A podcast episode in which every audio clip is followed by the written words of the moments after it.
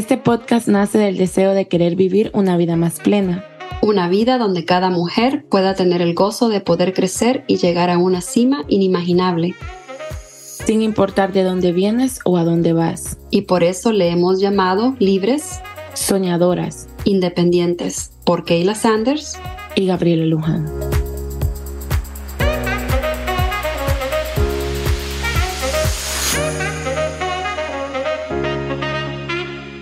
Buenas, buenas. Hola chicos, ¿cómo están? Bienvenidos a otro nuevo podcast. Hoy tenemos una invitada, la, bueno, la más especial de todas las invitadas que hemos tenido, ¿verdad?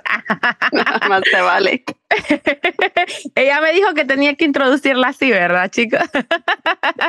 no, pero hoy tenemos, ¿verdad? Una invitada súper especial. Eh, ustedes ya la conocen. Eh, es Kayla Sanders nuestra escritora favorita. Hoy les venimos con una súper sorpresa que sé que antes ya lo hemos mencionado sobre eh, su libro, pero hoy vamos a tenerla a ella como invitada especial. Hoy la vamos a interrogar, le vamos a, le vamos a hacer muchas preguntas de todo este proceso tan lindo que, que he visto y que he estado experimentando junto a ella. Estoy muy emocionada, Keila, de tenerte aquí, de que nos puedas venir y contar de tu experiencia, de ese hermoso libro que hasta ahorita hace poco empecé a leer y pues nos inspiras mucho. Así que bienvenida, Keila. Muchas gracias, Gaby. Como siempre, muy feliz de estar aquí, sobre todo de poder compartir eh, algo tan íntimo para mí, tan personal. Es eh, la verdad un placer, un placer poder hablar un poco más allá de, lo que es mojada. Ah, great, mojada, chicos. Ese es el libro de Keila. Eh, todavía sé que no está en español, pero vamos a hablar un poquito de, ese tema. Pero Keila, cuéntanos, ¿cómo nace Mojada? Mojada nace específicamente eh, cuando yo tenía 25 años, cuando se me vino a la mente que mi libro se iba a llamar Mojado. Eh, mientras yo hablaba con una amiga americana sobre el proceso que yo tuve que enfrentar para poder conseguir mis documentos legales en Estados Unidos y lo largo que fue esa trayectoria. En el momento que yo le estaba contando a ella mi historia, fue cuando yo dije, mi libro se va a llamar Mojada y así se va a ver la portada. Ahora voy a regresar un poquito hacia atrás. Yo creo que ya lo he compartido, pero me gustaría compartirlo de nuevo. En ese momento supe que mojada iba a ser, pero en el momento que supe que yo iba a escribir un libro fue a los 11 años. Cuando me inspiré, según yo, a escribir un libro, me metía dentro de una pila, ahí una cipota con chores y una camisa, estamos hablando de 1990 y algo, y me llevé un lápiz, un lápiz de carbón y me llevé mi cuaderno y yo dije, voy a escribir un libro. Imagínate mi imaginación de 11 años. Y cuando empecé cuando me siento yo en una esquina de la pila, era una pila vacía que teníamos en medio del solar, eh, yo me quedé en blanco y dije, ¿cómo se escribe un libro? ¿Cómo, cómo, o sea, no había leído ni un libro en mi vida para tener la idea de, que, de qué iba a escribir ni cómo hacerlo? Y yo recuerdo la sensación que tuve cuando me paré de la pila y me salí de ella y me vino esta inmensa sensación a mi corazón y a mi mente que me dijo, un día vas a escribir un libro. Y ese día fue el, día que señaló el mojada, porque ese día fue el día que yo supe que un día lo iba a escribir sin saber cuál, ni cómo, ni de qué se iba a tratar. Entonces me la pasé desde los 11 años hasta los 25 años buscando cuál era ese libro que yo iba a escribir. Y cuando yo le comento a mi amiga sobre esta trayectoria que yo acababa de enfrentar en ese entonces. Yo acababa de venir de Honduras, tuve que ir a esperar allá por mis papeles. Y le comenté un par de cosas y también le comenté que yo me vine con mi hermana mojada. Y ella me dice, wow, Keila, qué historia. Y yo le dije, ¿sabes qué? Yo voy a escribir un libro de esto.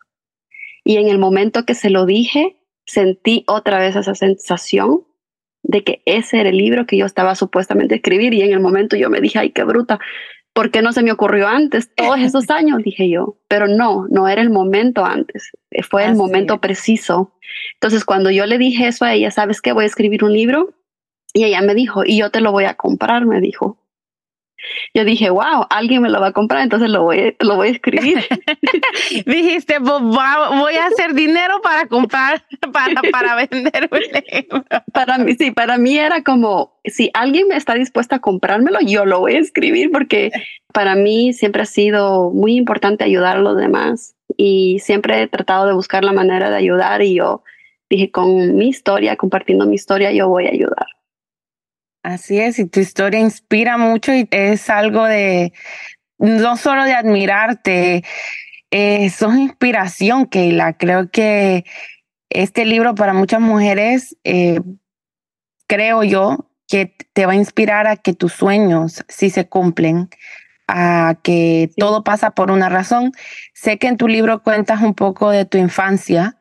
Sí, eh, sí es como empieza, ¿verdad? Sí, eh, claro. Lo duro de perder una madre, que gracias a Dios no, lo, no, he vivido y no me puedo imaginar a los tres años perdiendo una mamá y con hermanos y con abuela y no puedo decir que viviste en escasos recursos porque tenías una, una infancia donde lo tuvieron, no todo, pero tenían comida y techo, que era muy importante y tuviste educación, que son los, las, las cosas más importantes que no, no aguantaste frío, no aguantaste en decir, ah, no tengo un plato en, en mi mesa, ¿verdad? Eh, tuviste familiares que te apoyaron. El proceso de mojada, cuando decís vos que, que tu amiga te dice, es una, una, una experiencia en la que estás viviendo, ¿verdad? Bueno, la, la estabas, que la viviste. eh, vení vos, te inspirás y decís, ok, voy a escribir este libro? ¿Tenías idea de cómo empezarlo, de cómo hacerlo, de que es muy diferente pensarlo, ¿verdad? Ah, sí, claro. Y, y, que pasarlo a papel. ¿Cómo venís y, transcribís todo eso desde todo? Porque en tu libro, como vuelvo y repito, lo venís describiendo todo. Eso de, de, de, de que de tu madre, perder a tu mamá, que eso es el principio, que eso es el principio de mucho porque ahí es donde empieza tu historia, el perder a tu mamá. Sí. ¿Cómo eh, haces transcribiendo todos esos recuerdos desde tres años? Tengo una memoria de elefante. Dios me ha bendecido con una memoria que yo digo que hay un propósito siempre para algo, por, cada cosa que, que tenés que vivir en la vida. Y todo el libro, todo el libro mojado lo escribí de recuerdos. Yo escribo diarios desde los 11 años, pero nunca acudí a ellos eh, tampoco en mi diario yo escribí muchas cosas que pasé, pero yo nunca acudí a ellos, simple y sencillamente. Comencé y yo, había, yo había, he leído libros. en aquel entonces, a los 25 años, ya tenía una idea de, de libros, eh, había leído mucho en español, en inglés. Entonces yo dije, bueno, voy a comenzar eh, por esto. yo comencé a escribir Mojada en el 2013. fue en el 2011 que entre 2010 y 2011 que yo le dije a mi amiga, que es americana, este, yo voy a escribir este libro, pero en el 2013 empiezo yo a escribirlo, encuentro yo a esta señora increíble que, que me dice, Keila, si gustas, yo te puedo ayudar a revisar lo que tú escribas. Y vine yo y empecé a escribir. Y wow, en cinco páginas yo me había escrito la historia entera prácticamente, por lo menos la inicial, toda la parte de la niñez, y luego ella me dice, Keila, siento, me dice, que necesitas tomar clases de, escritura. Porque, porque me dijo, porque tú estás describiendo algo y el lector no te conoce. Tú lo estás describiendo como que el lector ya, ya me conocía. Y es verdad, yo empecé a escribir como si fuera mi diario y, y puse un montón de cosas y prácticamente eh, tal vez las primeras 50 páginas las había escrito en cinco eso es lo que yo había hecho, ¿no? Entonces ella me dice, no, tienes que, que pensar como si el lector nunca te ha leído. Entonces vine yo y dije, voy a escribir em, El último respiro, que es el momento que mi mamá se muere. Entonces yo le titulé El último respiro y pensé en sus palabras y dije, yo voy a escribir como si el lector no sabe. Y empecé a sacar recuerdos y empecé a sacar recuerdos. Y lo más increíble de la mente es que entre más la ejercitas, más cosas se te vienen. Entonces muchas cosas ni yo sabía que tenía tan enterradas adentro y yo empiezo a, descifrar todos aquellos recuerdos que son como rompecabezas en la edad de tres años. Entonces los vine y los puse juntos y entonces cuando yo estoy describiendo a mi mamá en el ataúd y las candelas que están en cada esquina y las coronas y la cama y verla a ella y el cementerio. Todas esas son cosas que yo pensé tal vez era un sueño. A uno de niños se pregunta, ¿no será un sueño? ¿Será? Entonces de repente combiné todos esos, esos recuerdos y lo escribí en uno y cuando yo se lo mandé a esta señora, me lo leyó y me dice, así se escribe. ¡Wow! Así se escribe. Eh, pero después como que no seguí la escritura, eh, entonces me quedé con el último respiro y me quedé con un poquito de la escrito sobre las personas que venían en mi viaje de mojada. Entonces ahí se quedó todo y luego cuando finalmente fue el tiempo de escribir mojada, fue en el 2019 cuando me hice ciudadana. Fue un paso muy grande para mí después de haber vivido tanto en este sistema inmigratorio. Y recuerdo ese día fue muy especial y mi esposo me dijo cuando terminamos, ahora sí tienes que escribir el libro. Él me lo dijo, ahora sí, porque yo he estado hablando de ese libro por una década. He estado hablando de ese libro desde los 11 años, desde los 25, entonces ya tenía 35 años. Y recuerdo que inició enero del 2020. Y yo dije, ok, lo voy a escribir, pero yo tenía aquel miedo de empezar a contar mi historia y aquel miedo de, y voy a contar toda esta intimidad, intimidad mía y esto tan personal. Y aunque nunca me ha importado compartir sobre mis cosas privadas, siempre he sentido que, que puede inspirar a otro. En ese momento yo me sentí, pero tengo vergüenza y tengo miedo y, entonces me, me dirán sí, tantas cosas y me atrapó ese sentimiento. Yo sentía en mi corazón que era tiempo de escribirlo, pero mi mente me decía tal vez no lo es. Entonces, yo recuerdo que yo en ese entonces tenía mi negocio de fotografía y Mary Kay, que eh, y también estaba sufriendo, me estaba enfermando mucho. Y yo sentí desde hace tres meses atrás que yo debía dejar mi negocio de Mary Kay y yo no quería y no quería porque yo tenía muchas metas con este negocio. Y llegó finales de enero del 2020 y yo tuve que orar a Dios. Y le dije, Padre Celestial, yo siento que, que debo de escribir el libro, pero esta parte de mí me dice que, que tal vez no pueda. Y, y sentí que yo tenía que dejar un sueño para cumplir otro. Entonces, esa fue mi respuesta a dejar Mary Kay por completo. Yo era directora de ventas, entregar mi carro, todo, y, yo le oré a Dios y le pedí guía porque yo sentía miedo y él me dijo que todo iba a estar bien y que era el momento. Llegó febrero y apenas pude arrancar con el primer capítulo. Eh, volví a revisar todas las notas del 2013 y me ayudaron tanto esas notas. Fue increíble poderlas haber tenido porque yo no me acordaba ya a este 10 años después yo ya no me acordaba de, de tantos nombres, de tantos detalles. Entonces, cuando lo empecé a escribir, me ayudó mucho a arrancar con el último respiro. Otra vez lo volví a escribir, lo volví a editar. Ese capítulo lo volví a editar, ese capítulo fue editado como 20 veces. Ah, por ser el primero y por ser el más complejo, por, porque los recuerdos de una niña son muy esparcidos como un rompecabezas. Y porque describís hasta, hasta, el señor, un señor que vivía a un lado, el nombre, el chele. Sí, sí, no, describo, describo tantas cosas. Describís todo, el, el gas station, eh, eh, describís el, uh, la luz eléctrica, el, el, primer televisor, la refrigeradora, todo, o sea, de tu niñez te recordás de muchas cosas. Y cuando escribí el libro me di cuenta que yo tengo una memoria fotográfica yo dije, ah, con razón, con razón soy fotógrafa. Si yo veo las cosas y se me quedan con los ojos, no con lo que me lean, con los ojos, con mi imaginación.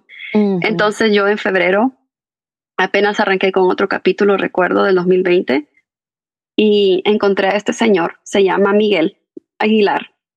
Él es un autor hondureño y es papá de dos amigas mías.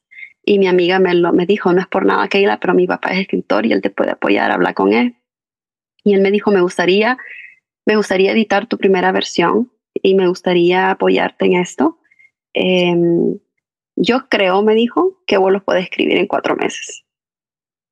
Entonces, él, él me puso una, y yo, cuatro meses, wow, y yo, ¿cómo lo voy a hacer con fotografía y esto y el otro, los niños? Entonces él me dice, mándame un capítulo y se lo mandé el primero que ya tenía hecho y luego escribí un segundo y eso me tomó todo enero, febrero. Y me dice, no tienes que mandarme otro. Y yo, ¿y cómo le hago? Porque una de las ideas que yo tenía era dejar de trabajar para poder escribir el libro. Y mi esposo me, hasta me dijo, debe de armar un GoFundMe, me dice, para colectar fondos para un proyecto que tú quieres. Pero soy tan mal en pedir sí me cuesta pedir, entonces yo no me miraba armando un GoFundMe para mí, para poder cumplir este sueño. Y luego Dios me ayudó. Cerraron el mundo entero. La, la cuarentena comenzó en marzo y Kayla Sanders es, empezó a escribir como loca. Yo me te la tiraba ocho horas, cinco horas, de las once de la noche a las siete de la mañana, mientras muchos dormían, roncaban y, y se engordaban yo estaba escribiendo en mi laptop y, me la pasaba escribiendo y encontraba todos los momentos donde nadie me estaba interrumpiendo. Habían días que me escribía 25 páginas y yo comencé y lo bueno de tener a Miguel, un, escritor muy bueno hondureño, era que él me decía, ¿y dónde está el otro capítulo? ¿Y qué pasó? Miguel estaba tan intrigado en saber más que me pedía más y yo ya voy, ya voy. Pero emocionalmente fue muy difícil porque tenía que describir tantas cosas y tanto que había vivido.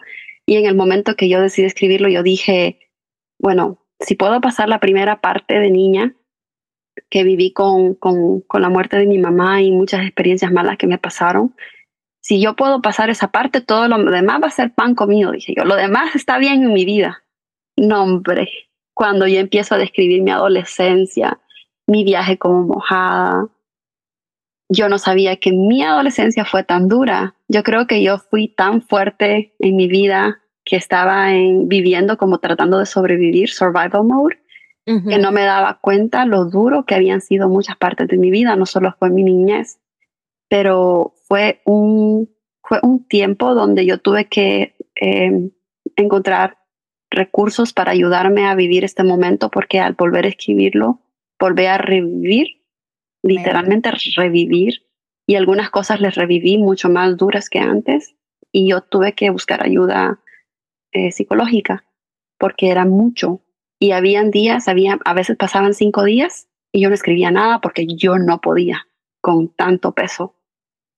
Era mucho, pero escribo el libro en tres meses y medio. Wow. Lo termino en tres meses y medio. Uh, yo escribí 120 mil palabras. a la hora de editar, obviamente, uno, cortamos como un cuarto, pero, pero escribí, escribí, escribí. Ese libro era más de 400 páginas y me desahogué y me desahogué. Wow, bueno, ahora ya sabemos cómo te inspiraste a escribir el libro, gracias al, al COVID entonces. oh my gosh.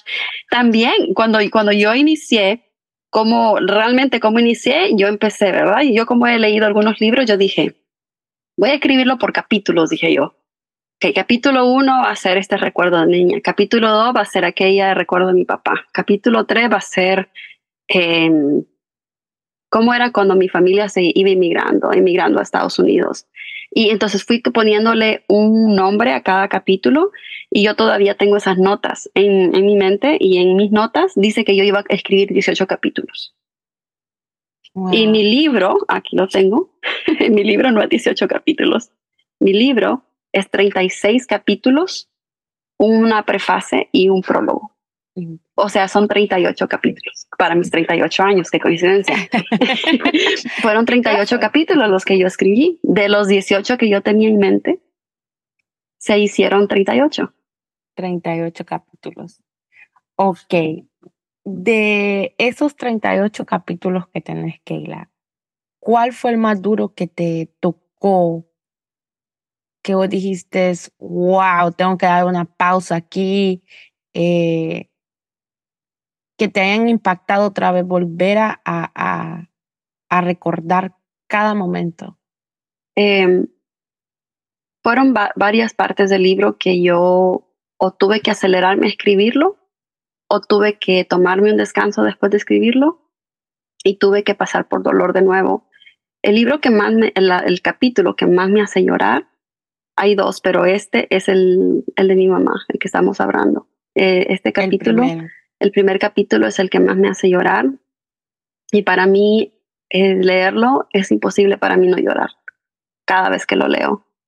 Em, hubo un capítulo muy difícil que relato muchas cosas que me pasaron de niña este, y este es abuso sexual. Ese capítulo yo recuerdo que mi corazón latía y mi corazón latía y yo ya iba por el capítulo 3 y ese era el próximo capítulo que yo tenía que escribir. Eh, no, no, era el próximo que tenía que escribir, era otro. Y yo recuerdo que yo no podía dormir y yo, esa, ese capítulo fue el que más ansiedad me dio. Y yo recuerdo que era la medianoche y yo no puedo más. Eh, el capítulo que seguía no era ese, pero yo dije, yo tengo que sacar esto de mi pecho, yo tengo que escribirlo en papel. Y empecé a escribir y empecé a escribir y empecé a, relatar cosas que me pasaron de niña. Y, y yo recuerdo que sentí que un peso se me quitó de encima. Y yo tenía que escribir ese capítulo, porque mi corazón y mi mente no me iba a dejar poder seguir con los demás. Entonces, después de escribir ese capítulo, yo regresé y escribí el anterior. Wow. Yo sé que ese capítulo tiene que ser duro porque créeme que cuando yo lo empecé a leer, no me puedo imaginar ahora vos como madre que lo reviví, ¿verdad?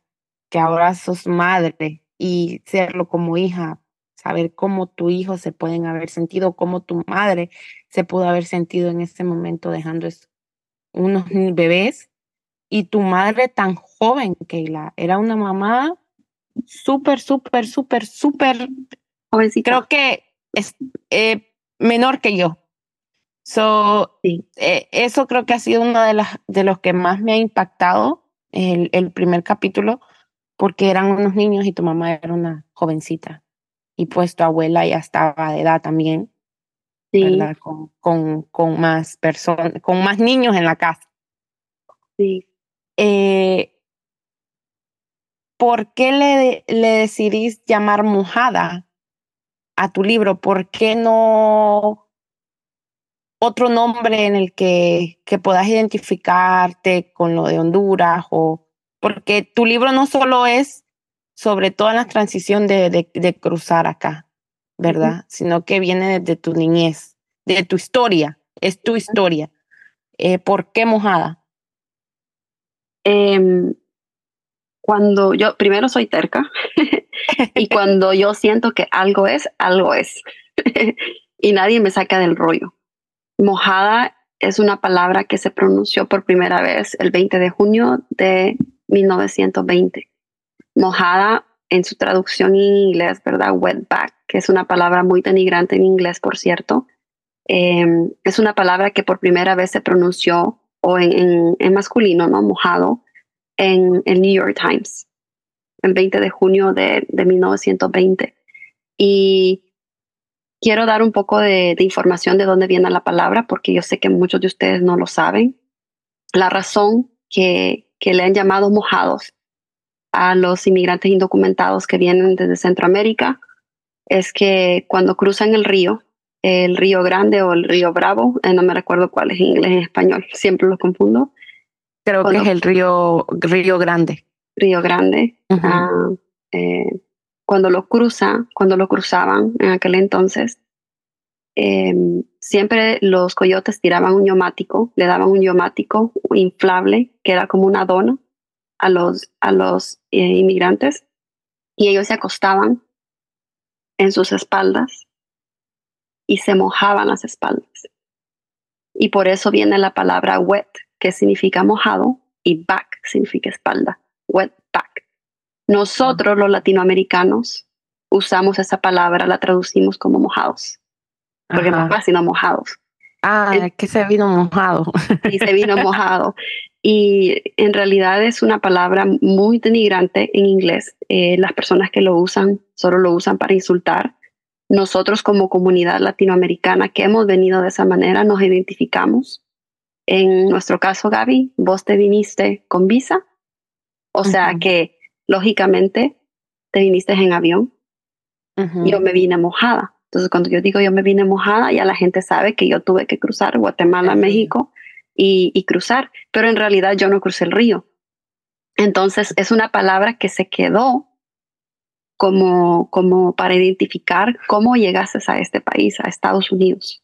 Entonces, cruzando. Entonces, es, es, de la manera en que te viniste, te vas a venir mojada. Cuando yo me iba a venir, yo le conté a mis amigos, oh, me voy de mojada. Entonces, no necesariamente que cruzaste el río, porque yo no lo crucé. Pero de ahí ¿No viene. ¿Cruzaste el río? No, no lo crucé. Yo crucé en tren. Y por eso mi, la portada de mi libro tiene eh, a Keila. Esa es mi imaginación, ¿verdad? Cuando yo supe que mi libro se iba a llamar Mojada, mientras yo hablaba con mi amiga, yo me quedé con el rollo, como decimos en Honduras, con el pedo, que iba a ser mojada y mojada y mojada. y yo me imaginé la portada del libro con, con mis pies corriendo en las vías del tren. Me lo imaginé un poquito diferente, de otro ángulo, pero cuando estás tomando la foto, eh, las cosas no funcionan de la misma manera a veces que te la imaginas. pero yo dije, la portada del libro se va a ver así, eh, se va a llamar mojada y yo voy a estar en las vías del tren corriendo con, con unas sandalias que yo tenía cuando estaba corriendo. Eh, yo no tenía zapatos adecuados para correr, yo tenía estas chancletas y las pueden ver en la portada del libro de elástico. Y mientras yo corría, yo, yo sentía que yo me deslizaba, mis pies se deslizaban de un lado a otro y yo solo le pedía a Dios que me ayudara para que no me caera. Entonces, para mí eso representa mucho, no solamente el viaje que tuve como mojada, pero el viaje también después que siempre estás sintiendo que te vas a caer, que no aguantas más, que no puedes. Es una representación muy grande. Tienes la vía del tren, un camino sin fin, que a veces se siente en esta vida que es un camino sin fin. Pero la palabra mojado, la palabra mojados, me inspiró mucho a escribir mojada. También me encantaría compartirles algo muy íntimo, eh, que obviamente en el libro no lo, no lo comparto de esta manera, pero yo terminé de escribir mi libro en tres meses, tres meses y medio más o menos. Y, y había un capítulo que se me hacía muy difícil este, pensarlo y era el último capítulo. ¿Cómo voy a, yo siempre me preocupo por el futuro a veces. Y yo decía, ¿cómo, ¿cómo voy a terminar este libro si yo todavía sigo viviendo? Yo tengo 35 años. ¿Cómo lo voy a terminar? Yo quiero que el momento que le ponga punto y final yo me sienta satisfecha de que yo lo terminé. Y la cosa es que me tomó un mes pensar en ese final. Y fui agarrando ideas, fui meditando, me salía afuera. En la pandemia, el único lugar donde yo salía en la cuarentena era en el balcón, escuchar los pajaritos en la primavera. A veces eh, eh, me inspiraba en cositas y las iba, las iba escribiendo. Tengo una, una maña de, buena maña, de tener mis notas en el celular y cada cosa que me inspira la escribo, la escribo, ya, ya sea de diario o algo que yo quiero cumplir en mi vida o un nuevo sueño. Entonces yo fui escribiendo notas de lo que yo pensaba que podía ser el último capítulo. Y yo recuerdo que la inspiración se me vino. Yo, yo, fue un susurro, una voz que me dijo, todos somos mojados. Y mi libro termina así porque yo al final me, me, dirijo, al, me dirijo al lector para que el lector que hable inglés se pueda poner en los zapatos de un mojado y también pedirle que, que puedan tener un poco de empatía a los sueños de humanos como nosotros. Y yo recuerdo cuando yo puse en ese libro Todos somos mojados, punto, yo sabía que ese era el final y Dios me lo susurró. Y ese capítulo Uy, cuando lo escribí fue como 23 páginas y se editó mucho también, pero es un capítulo donde yo puedo describir un poco de lo que pasa, porque comparto mi historia y no me meto mucho a la política, pero este, obviamente tengo que hablar no solamente de mí, sino que tengo que finalizar, ¿no? Con la vida de los que vivimos acá, de los que están viviendo esta, esta amargura de, de ser, de ser mojados, indocumentados. Y para mí no hay coincidencias en la vida. Para mí no hay coincidencias que yo a los 11 años sabía que iba a escribir un libro. Eso fue Dios. Yo sé y tengo certeza que eso fue Dios. Y cuando yo finalicé mi libro, yo sabía que esas palabras eran de Dios. Y, y cómo me lo confirma Él, me lo ha confirmado de diferentes maneras, por sueño, por cosas. Por ejemplo, yo terminé de escribir mi libro el 19 de junio del 2020 exactamente 100 años después de que la palabra mojado fue escrita por primera vez en el New York Times. 100 años exactos. no hay coincidencia. Es. Para mí no lo hay. No lo hay, de verdad que no. Son, wow, de verdad que sí.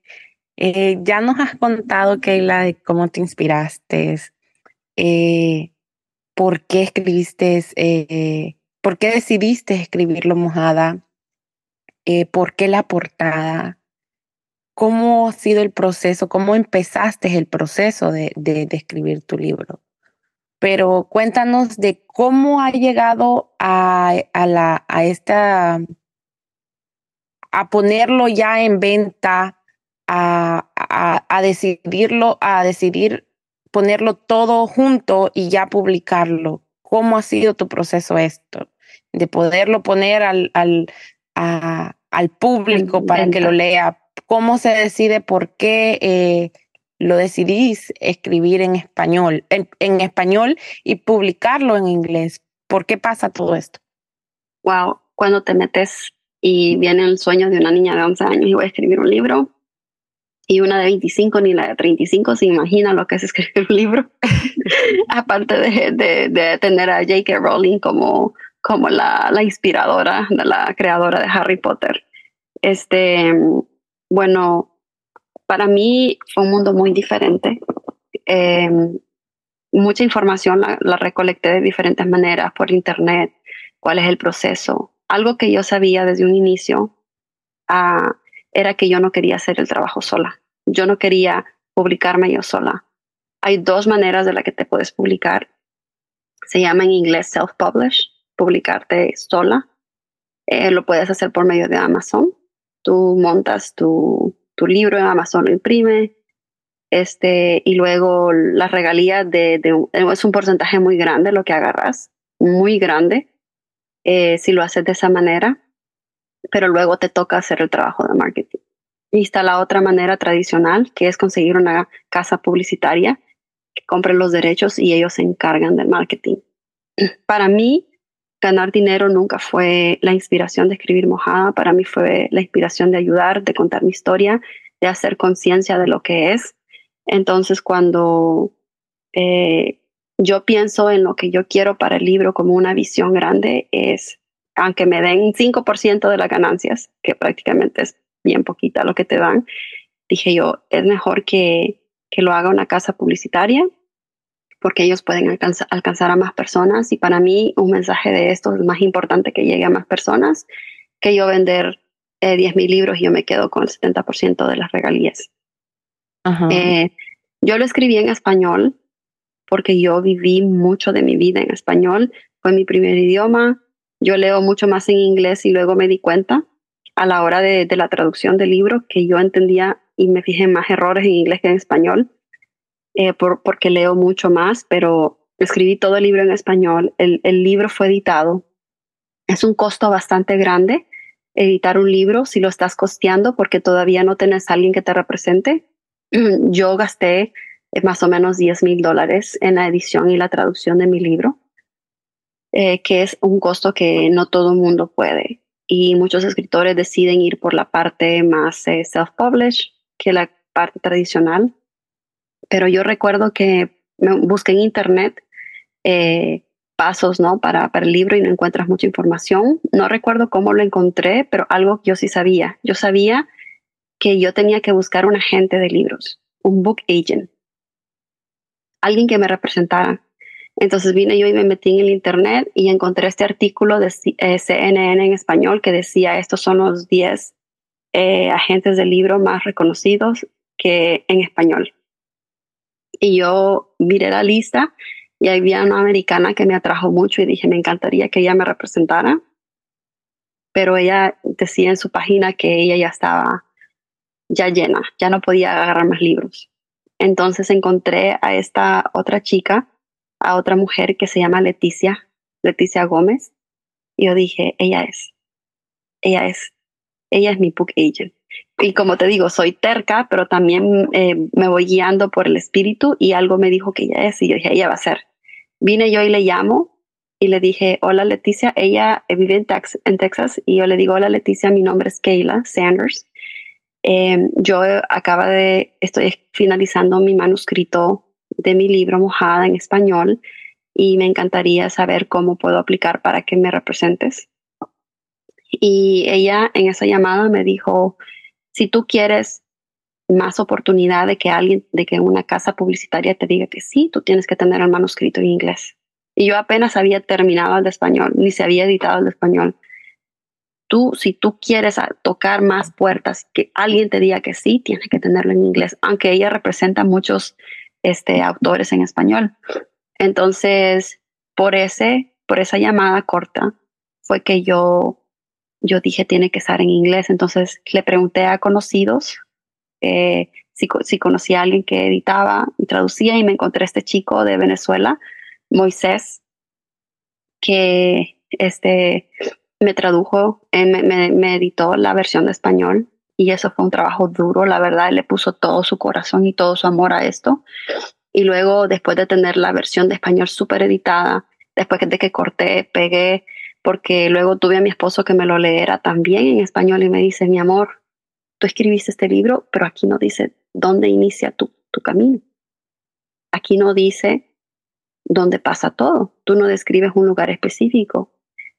Hoy yo soy como, ok, tú tienes que escribir otro capítulo. Imagínense, después de que yo según había escrito el libro, tú tienes que escribir dónde, dónde está situado el lugar donde tú empiezas a vivir.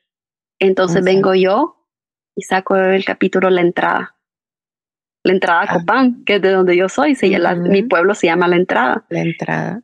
Y me dice, y tú tienes que explicarme, dice, porque él como lector y mi esposo lee, él se lee como 60 libros al año, entonces él me dice, el, lector me dice, sobre todo el americano, tiene que entender que tú no te viniste porque tu vida era color de rosa en Honduras.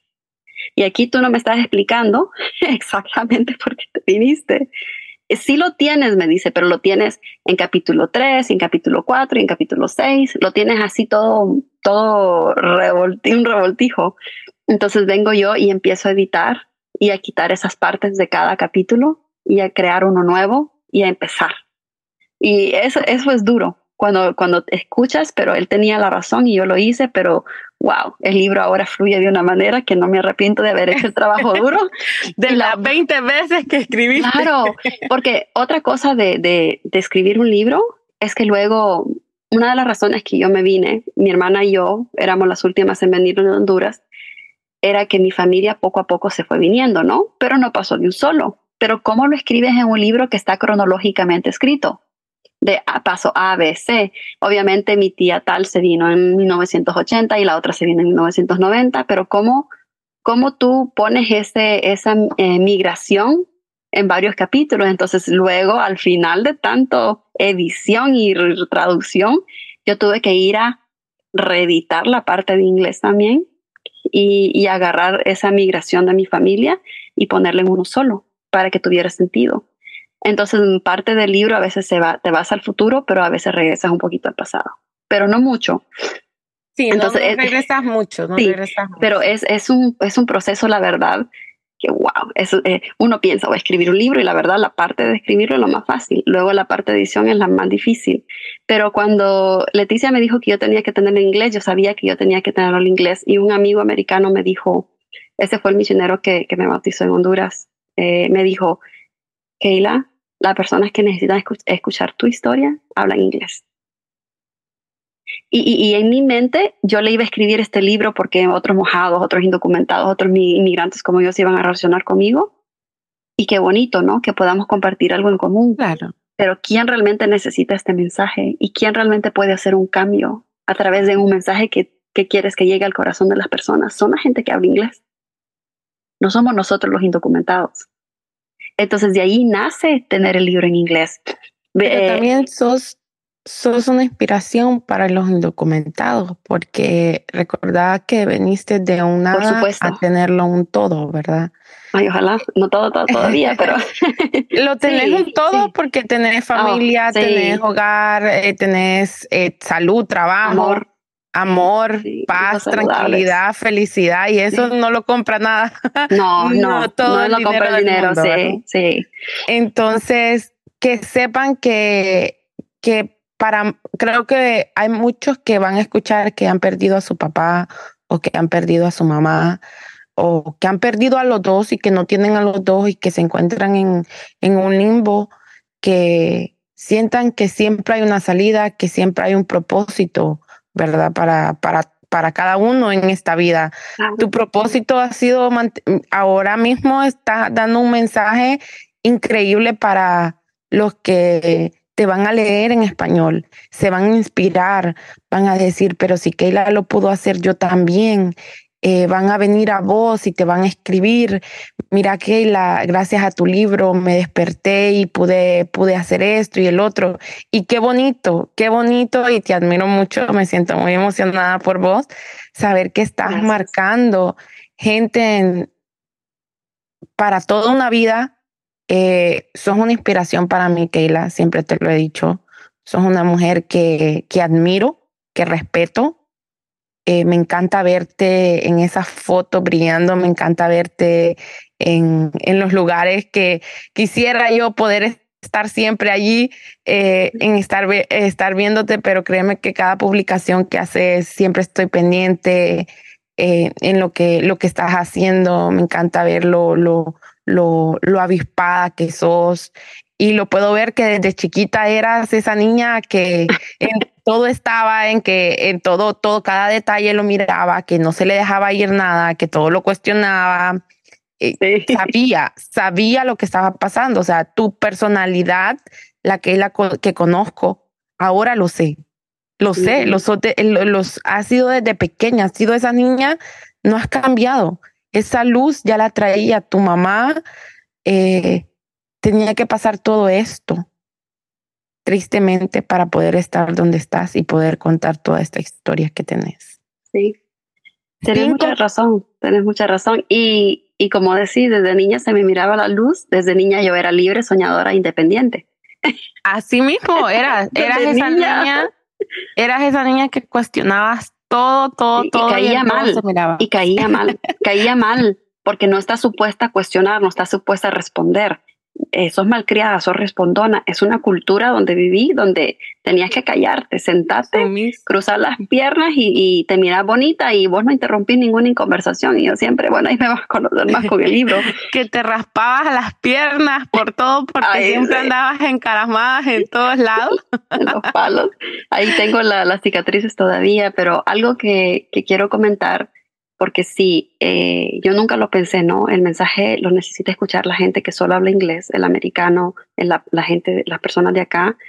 Y sí, Gaby, es muy bonito conectarse con la gente que ha vivido tu experiencia o que conocen personas que lo han vivido, eh, porque no todo mundo, no todos hemos venido de la misma manera. Ayer estuve en, una, en un evento y esta señora se me acerca, una señora muy linda y, y tenía los ojos aguados y me ve y ve la portada del libro, porque ahí tenía yo mis libros y tenía mi póster, y me veía y miraba la portada del libro y lo agarraba con la mano. Y, me, y me dijo, soy de San Pedro Sula. ¿no? San Pedro está a dos horas de la casa, de mi casa, y me dijo, yo recuerdo el momento que me fui, y yo estaba en el autobús, y yo volteé a ver para atrás, y miré el río Chamelecón y aquel valle, y miré las luces allá a la distancia, y me pregunté si un día yo iba a regresar. Esa señora me hizo llorar y ella lloró y, y, solo me dijo eso y lloró y las lágrimas le caían y se fue. Y es muy bonito poder conectarse con el lector y muchos obviamente porque el libro está en inglés pero el título es mojada, eh, piensan que el libro está en español, pero para mí es un honor y un gusto poder tener mojada que sea mojada en chino, en inglés y en español y en cualquier idioma que venga, va a ser mojada.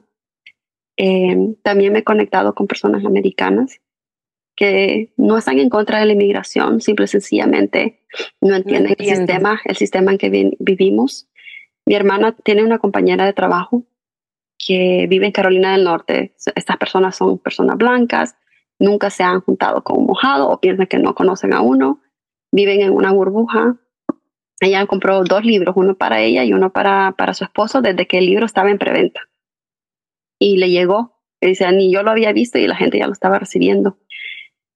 Y ella empezó a, leer el libro y la gente me dice, no, que wow, O sea, es un libro que te atrapa, si no lo quiero terminar de leer y ella ya casi se lo había terminado para el lunes, lo recibió un sábado y cuando llegó al trabajo, dice, mi, hermana me contó que la, la, la, abrazó, la abrazó y le dijo, Gaby, mi hermana se llama Gaby como vos, eh, ¿cómo es posible que dos personas de la misma edad, viviendo casi en el mismo lugar, en la misma zona, pueda tener dos vidas tan diferentes? Le dijo, lo siento por todo lo que viviste. Yo pensaba que todo el mundo que venía a Estados Unidos venía en avión. Yeah. Y eso, ese, ese comentario para mí fue wow, fue una, una respuesta al por qué yo escribí mojada, de poder, de poder compartir una historia tan íntima y de que alguien, o sea, ella, ella dijo, mi vida no va a ser igual, nunca más, ya no voy a poder ver el mundo de la misma manera. Y ella le dijo a mi hermana, cuando tu hermana estaba corriendo por las vías del tren, yo, yo sentía la ansiedad de ella y yo le decía, Keila, corre, corre, no te caigas, no te caigas, tú corre. Y para mí es, wow, que un lector se pueda poner en mis zapatos y que pueda vivir mi trayectoria de mojada junto conmigo es algo maravilloso. Y siempre pensé yo, ¿no? ¿Quién era mi, mi audiencia? Porque como parte de, de, de, que Leticia me dijera que sí, que por cierto, yo dije, ella va a ser, ella va a ser, y la muy bendita me dice que no, Cuando, un año después de haber trabajado en la edición y la, y la traducción del libro, yo le vuelvo a llamar, le vuelvo a mandar un email y le digo, soy Kayla, hablé contigo el año pasado y tengo mi libro mojado y me gustaría que me representaras. No recibí respuesta, entonces me metí a su página y ahí tienen una lista de cosas que tienes que preparar para que alguien te diga que sí, un, agente de libros tiene que sentir tu historia para representarte. Yo tuve que crear una, un elevator pitch que prácticamente decirte en dos oraciones por qué mojada es bueno y por qué es importante desde que me meta al elevador hasta que salga. Tenía que escribir una hipnosis, un, un, sumario de lo que es eh, mojada. Tenía que escribir cuál era mi audiencia, a quién yo le iba a vender el libro, a quién yo conocía, cómo eran mis redes, cuántos seguidores Tú tienes que llenar este formulario que te toma días y semanas llenar para poder que, alguien te represente. Y Leticia me, eh, le mandé un correo y dije, yo no me contesta, le mando el otro, pero el segundo correo le mandé escrito. Yo soy Kayla City Sanders y yo soy la escritora de Mojada, Mojada Memoir of 100 Years. Se trata de esto, esto y esto. O sea, en aquel entonces ni tenía el subtítulo, pero esta es Mojada y de esto se trata. Entonces recibo un correo de ella y me dice, no, lo siento, no te puedo representar a la respuesta a mi primer correo me dice, no te puedo representar porque yo ya represento muchos memoirs. Memoirs es una memoria. Así se llaman los libros que son autobiográficos. Eh, no te puedo representar. Y yo, ¿qué? Y luego veo que me cae otro correo. Y me dice, olvídalo, sí te quiero representar. Eh, ¿Por qué? Porque yo escribí un correo vacío y luego escribí un correo con todo lo que ella pedía, mucho más fuerte, mucho más al grano, y ella me dijo que sí, y yo sabía que era ella. Yo desde el año anterior que yo le había llamado, yo sabía que era ella y así soy de burra todavía. Pues luego, entonces tu segundo libro va a ser de cómo escribiste este libro y cómo te ha costado. sí. Y sabes que, que Leticia me dijo algo muy importante. Ella es eh, descendiente de México, ella creo que es tejana. O no sé si sus padres son, son mexicanos o ella es mexicana. el rollo es que ella habla español e inglés y ella me explicó por qué le interesó mojada. Me dice, Primero, eres una niña, eres una mujer. Y cuando tú vienes por ese camino como mojada, una mujer sufre muchísimo y tiene el doble de riesgos que un hombre. Y no es el libro típico de mojado, no es el libro de un hombre.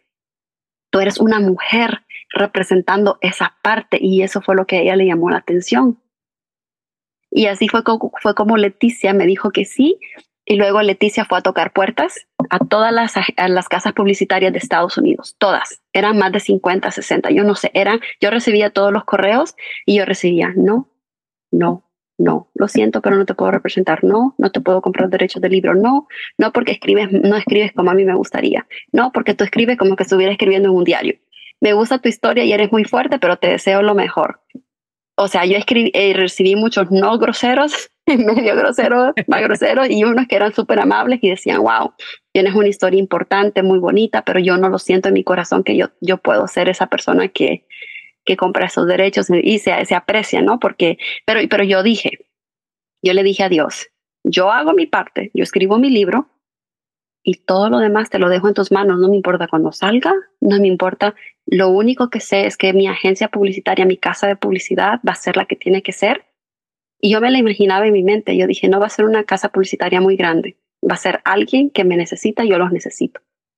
Entonces yo siempre se lo dejé a Dios todo y sí recibo un sí de una agencia de publicidad de, Carolina del Norte, que yo me conecto mucho con, Carolina porque yo viví ahí siete años.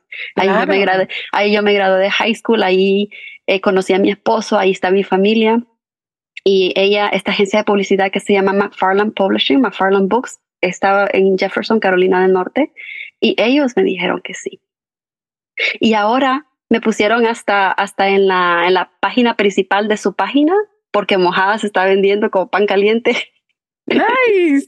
y es, es, es, muy, sí, es muy bonito, la verdad, después de tantos no, recibir un sí y uno piensa que voy a escribir un libro y el mismo año lo publico. No, una amiga, mi amiga, la, la hija del editor, de mi primer editor, me dijo, Keila, esto es como un bebé, se tiene que cocinar y se cocina lento y los, este, ella me, me dio mucho feedback y me ayudó mucho. Los escritores no publican su libro tan rápido. Esto es un proceso, Keila. Ponerle dos años y en realidad, desde que yo empecé a, escribirlo en 2020 a la publicación que fue a finales de agosto, estamos hablando de dos años y medio. A tres años y medio, perdón, tres años y medio de, trabajo constante y duro. Uy, las noches, las desveladas, wow, las lágrimas, no solamente por lo que escribí mi historia, pero las lágrimas que yo tuve que derramar más mojada que, que, cuando crucé, que cuando crucé porque ni me mojé en el río eso, eso fue, wow, eso, eh, la verdad, fue, ha sido una trayectoria donde yo digo, yo un día voy a hablar de cómo, cómo fue que escribí este libro, porque está tan interesante el mundo. Y luego McFarland Books me compró los derechos en, en inglés. Y ellos me dicen, nosotros vamos a, a publicarte en inglés. Ellos me dieron a mí mis derechos de español para que yo pudiera buscar a alguien más que me represente. Nice. Y, ya a la, Todavía no, pero por eso tengo mi agente de libros. Mi agente de libros se encarga de tocar las puertas. Ella conoce a la gente. Ella es la que va knock knock. Obviamente, de, de cada 10% que te dan por la regalía del libro, tú le das 15% a ella. wow. Sí, eh, cada quien agarra su tajada y obviamente un, cuando escribes un libro realmente no es para ser ¿Y es para toda la vida? O hasta cierto eh, hasta que ella decida no representarme más. Si se cansa de mí o cualquier cosa que pasa pero sí. Y también mi libro mientras mi libro se vende yo recibo 10% de la regalía del libro del soft cover que lo que es la cobertura blanda. Y muchas cosas que uno no sabe cuando escribe un libro Gaby. Mi libro está publicado en inglés eh, en cobertura blanda y dos semanas después lo lanzaron en Kindle no lo hacen al mismo tiempo aunque muchos me preguntan por el de español, nunca lanzan un libro, aunque esté en varios idiomas al mismo tiempo, eso no pasa. Te van a lanzar en un idioma, te van a lanzar en cobertura blanda, después te lanzan en Kindle, después por un tiempo, cuando ellos lo decidan o dependiendo, no sé cómo funciona, te lanzan en cobertura gruesa, dura, pero no simultáneamente con el otro. Okay. Típicamente se lanzan uno o el otro, pero no los dos. Y después, dependiendo si tu libro es, es eh, bueno, y no estoy segura cómo es el, el, paso a paso, pero si tu libro encaja dentro de, perdón, dentro de ciertas cosas, este, tu, tu libro puede llegar a ser audiobook también, un audio. Pero ese, eso no pasa y no se revisa hasta seis meses después del lanzamiento mínimo. Depende Ahora, de cuántos ha sido vendido. Yo me imagino que tiene, ella, la, la casa publicitaria me dijo que tiene que ver con cuánto, con quién quiere comprar los derechos, porque esa es otra agencia que hace el audio, esos son otros derechos que tú tienes que venderle a ellos. Entonces ellos ya van agarrando su parte de eso y así se reparte el dinero. Eh, Amazon ordena libros de McFarland Books porque McFarland Books los imprime, Target los ordena de McFarland Books, Walmart, Barnes Noble, todos eh, los lugares donde está mi libro, incluyendo en varios países en Europa y donde hay bookstores eh, online, obviamente Kindle está en todo el mundo ellos ordenan libros de McFarland Books. Entonces, por eso Amazon siempre dice, solo tenemos cinco, solo tenemos tres, solo tenemos nueve, porque creo que constantemente ellos están eh, ordenando. Cuando se les van acabando, están ordenando. Eh, fue muy bonito ver que menos de dos días de haberlo yo publicado en las redes sociales, Amazon nos vendió todos. Wow. Los vendió y, decía, solo tenemos seis. Y yo, ¿qué? ¿Tan rápido? y, luego, y luego se quedaron sin nada y dijeron, more coming soon, pero la, gente se desespera. Y lo está, pero yo tengo que ordenarlo porque entonces siempre están, lo están vendiendo muy, muy bien, la verdad. Eh, mi agencia de publicidad me mandó un correo y dijo que ellos pagan por ads, eh, como cualquier negocio, es un, escribir un libro es un negocio, entonces ellos pagan para que se vaya promocionando más el libro y, dice, pero creo que, lo, creo que las ventas de libros se las debemos a Keila por todo el movimiento que ha tenido en las redes, porque la verdad, algo que ha sido muy bonito en esta otra temporada de mi vida, ¿no? Porque el libro ya está, pero esta es otra nueva temporada que yo estoy viviendo, es poder ver el amor que yo estoy recibiendo de cada persona, de sus palabras, de ser invitada a discursar a muchos lugares, de las oportunidades de conocer a más gente, las personas que se tocan con tu historia y la quieren compartir, cada persona que, que, que, te compra un libro y luego lo, lo postean en sus redes, eso le da más alcance a otras personas. Y ha sido muy, muy bonito poder ver eso, de cómo el amor que yo siento. Y ayer yo estaba llorando porque yo le dije a mi esposo, siento tanto amor de tantas personas y de una manera me pongo a pensar en aquella chiquita que me sentía con tanta falta de amor y toda esa falta de amor se me está multiplicando por millones en este momento. Y estoy mm. tan agradecida con mis lectores por, por leer este libro y, y por, por tomar las mejores partes para bien. Y obviamente sí, no las partes rebeldes para mal, pero, pero está tocando a muchos y me lo han dicho y me lo han escrito y me lo dicen una y otra vez. Claro, esto, este libro se, eh, te va a conectar mucho más a las personas y las personas que te conocemos se van a sentir más en contacto con vos, más conectadas, más representadas, porque también me siento una mujer representada en tu vida. No hemos vivido la misma, misma historia, pero creo que tenemos sueños y nos inspiras a seguir luchando por ellos, a que a veces la vida es nos juega de diferente forma y otras veces es más dura que otras.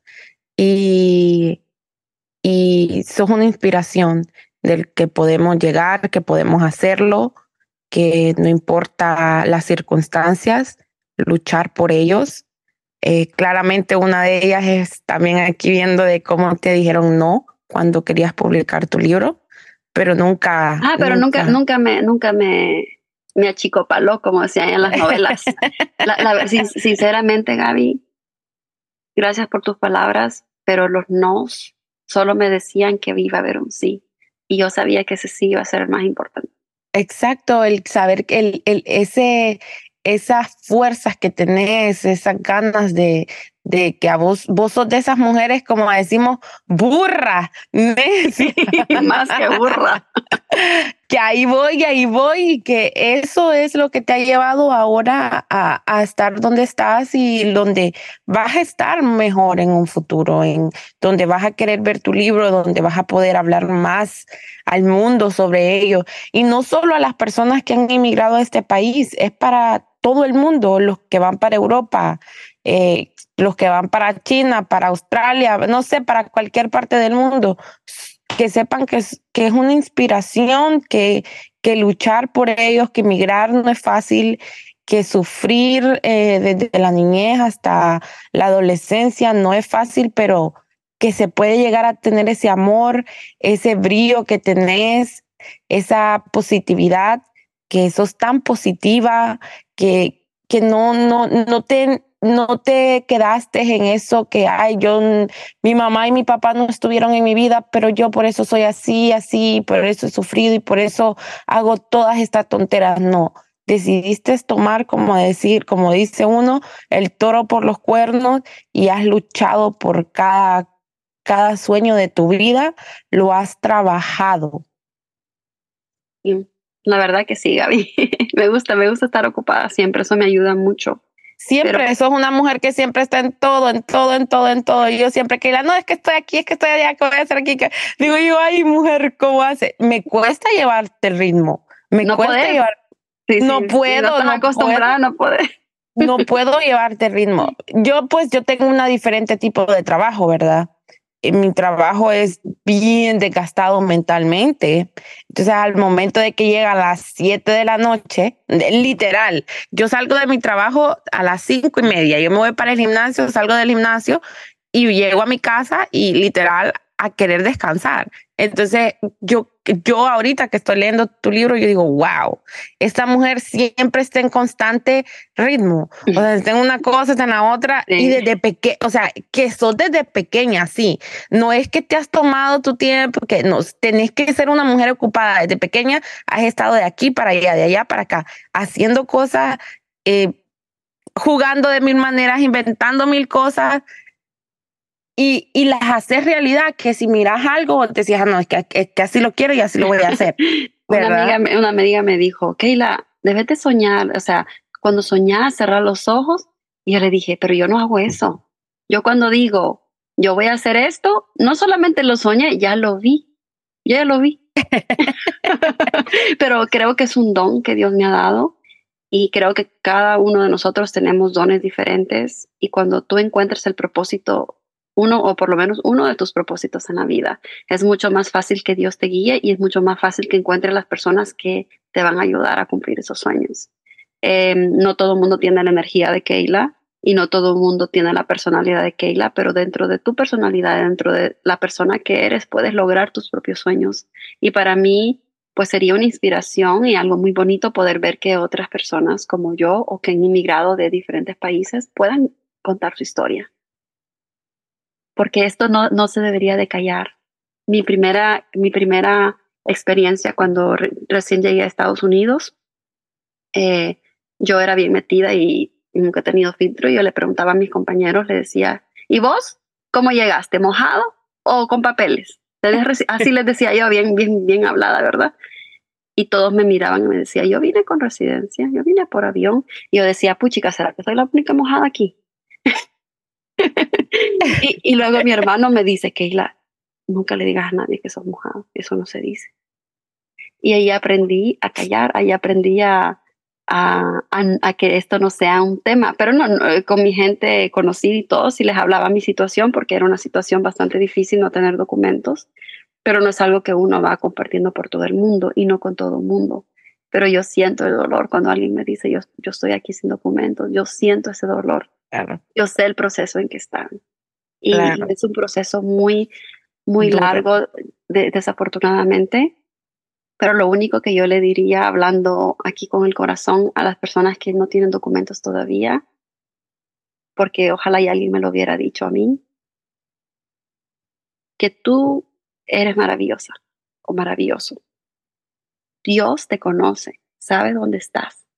Y que un papel no diga tu identidad o tu nombre, quién eres, no significa que tú no sabes quién eres.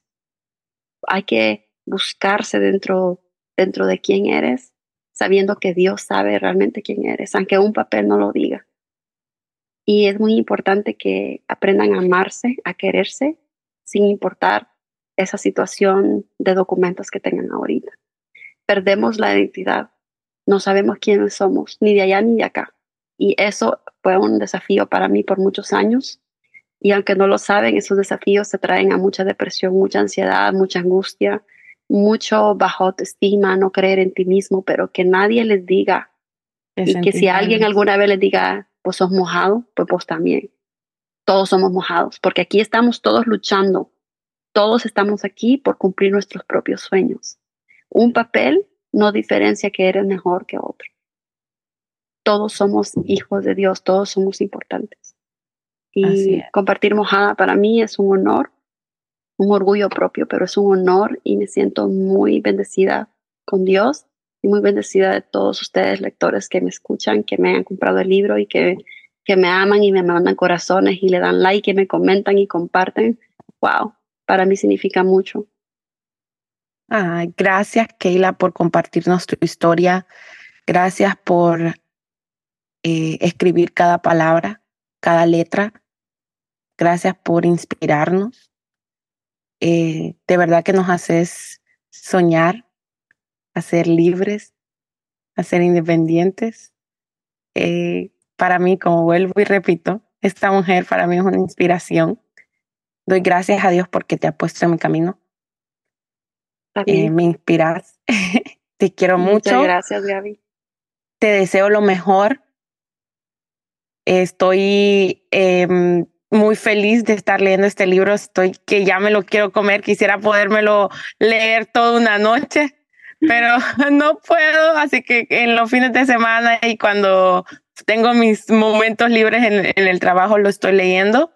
Así que estoy eh, emocionada de ya poder terminarlo y poder hablar con vos y hacerte más preguntas Sí. y poder ir a tomarnos un café y poder ir a hablar de él un poco. Así que muchas gracias, Keila, gracias. No hay palabras para agradecerte. Espero que a todos los oyentes vayan a comprar el libro. Sí. Los que pueden en inglés, ¿verdad? Pronto va a salir el del español. próximamente, Próximamente va a haber esa, ese, esa, esa compañía que va a querer comprar ese libro en español. Sí. Y orgullosamente quiero decir que soy hondureña y quiero darle tantas gracias a mi gente hondureña porque ayer cuando estaba en este evento y los que me siguen en las redes me han apoyado tanto y ayer era muy bonito para terminar, ¿no? Poder ver cómo venían va- varios hondureños y me decía, wow, porque miran el subtítulo Honduras. Y venía este hondureño y le decía al otro hondureño, tenés que, ten- tenés que ir a ver el libro de la hondureña que la escribió. Ajá. Es tan bonito ver el, el apoyo de mi gente de Honduras y, Ujú. y de poder conectarnos a ese nivel. Así que estoy súper agradecida y claro, espero en un futuro poder compartir más porque este nuevo capítulo de mi vida acaba de comenzar. Así es. Así que chicos, vayan a las redes sociales de nosotros o vayan a la red social de Kayla Sanders. Ahí Sí. pueden encontrar el libro de ella en el en Ah. tu bio. Sí, pueden en mi bio de Kayla Sanders en Instagram está mi página web kaylasanders.com. Y en kaylasanders.com pueden encontrar todo sobre Kayla, mis dos marcas de fotografía, nuestro podcast y también pueden encontrar sobre el libro. Hay una página especializada para el libro que pueden lanzarse desde kayla.sanders y hay una página especial donde pueden es, eh, leer más sobre la autora también en todas las plataformas donde se puede comprar el libro, en ebook y también en, en cobertura suave. Y en Amazon y en, a- y en Walmart y creo Target, que Barnes Noble. Barnes Noble. Así Thrift que, Books. o mándenos una, un DM en Instagram No, o un solo correo y, pregunta, y preguntan dónde quieren. es fácil, es fácil. Es, ah, y eh, si lo quieren mojada. autografiado por vos, Keila, ¿cómo pueden hacer? Claro, muy interesante.